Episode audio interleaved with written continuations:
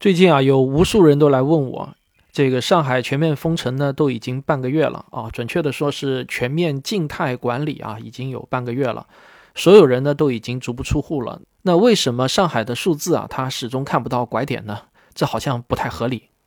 我呢也是就这个问题啊，请教了一些周围的专业人士啊，综合他们的回答呢，我试着总结了一下，我觉得呢，最主要的呢是有下面这三个原因。第一个原因呢，叫数据有滞后。很多人呢会认为啊，只要核酸检测出阳性了，就可以立即计入到每日新增的数据中。但是在实际操作中啊，并没有那么理想。如果是混检阳性，那还要进行单人单管的采样复检；而抗原检测阳性者呢，还需要进行核酸复检。而核酸检测出结果啊，它是需要时间的。另外，像数据汇总、整理、复核、上报，它也都需要时间。按照规定呢，疾控中心的流调人员还要对每一例阳性感染者都要进行流行病学史的调查，这些工作啊都非常的花时间。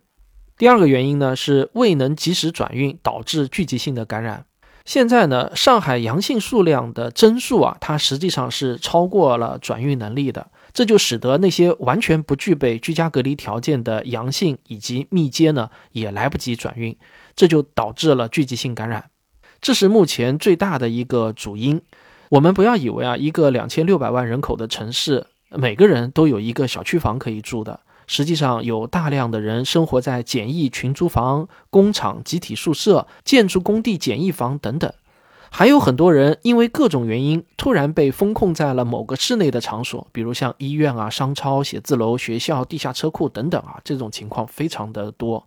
讲到这里呢，我也想请大家回顾一下我上期节目的中的一段话啊。虽然上期节目现在已经不在了，但是呢，可能你听过。我的微信公号文章还在里面呢。我是这么说的：对有条件在家进行隔离的感染者实行居家隔离，这样一来啊，就能把大量宝贵的隔离床位资源优先提供给最需要被转运隔离的人员。就是那些已经被检出阳性，但是呢还住在地库、仓库、厂房、桥洞、汽车、露天帐篷等，或者呢其他有特殊困难的弱势群体。同时呢，我也建议由官方尽快发布详尽的居家隔离指南，一方面告知感染者正确的居家隔离方式，另一方面也向同楼或者同小区的其他住户普及防护知识。最重要的是要尽可能减少不必要的恐慌和歧视。令我感到非常高兴的是呢，就在昨天晚上，也就是四月十三日晚上大约七点半的时候，中国疾控中心的官方公号上就发布了这份我非常期盼的居家隔离指南。这份居家隔离指南写的是非常的详细。那么音频节目我们没有法全文念，如果大家有兴趣的话呢，也可以自己到中国疾控动态这个微信公号上查阅。在公号中有一条置顶的留言啊。有人问什么样的人符合居家隔离的要求？中国疾控动态的官方回复是这样的：根据现行的新冠肺炎防控方案第八版附件六，居家医学观察的管理对象为一密切接触者和密接的密接中特殊人群；二实施七加七的入境人员；三出院后的患者和解除隔离后的无症状感染者；四。其他经专业人员评估无法进行集中隔离医学观察的人员，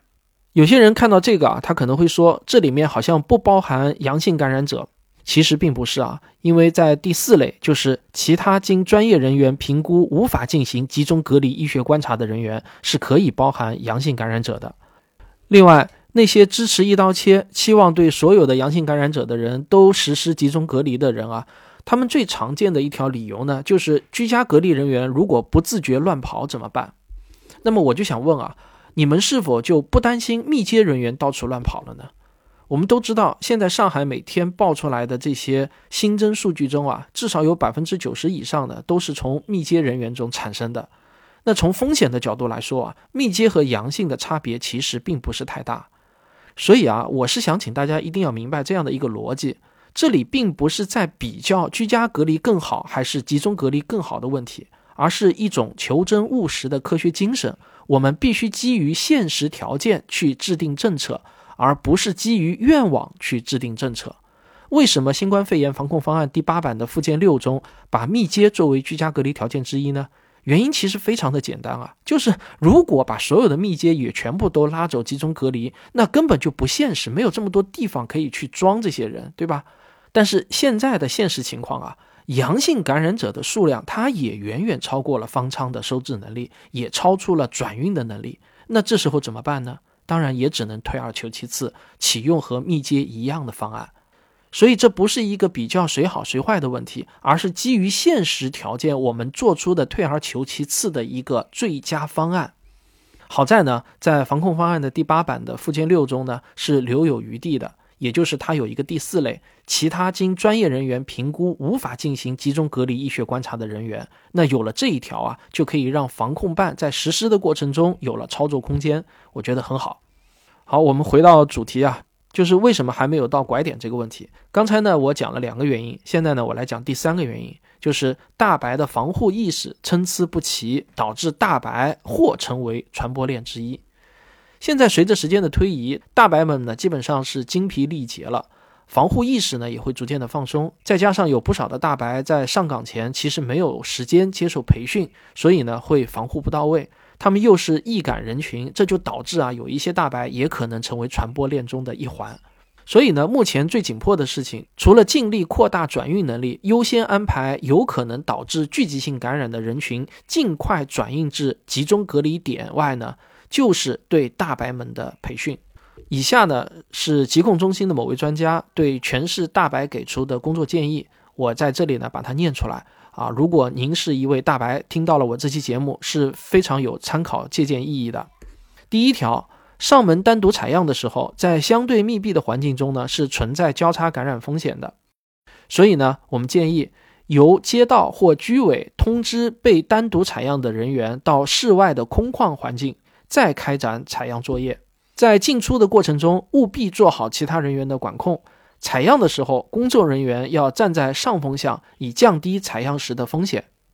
第二条，室内共同就餐和休息的时候存在交叉感染的风险，所以我们建议，请在室外通风良好的环境中就餐和休息，务必保持相对距离，不要聚集。医护人员和其他社区工作人员分区域就餐和休息。第三条，核酸筛查过程中产生的一切废弃物均存在感染风险。所以我们建议，生活垃圾和脱卸的个人防护用品等，都要作为医疗废弃物，指定专人进行收运处置。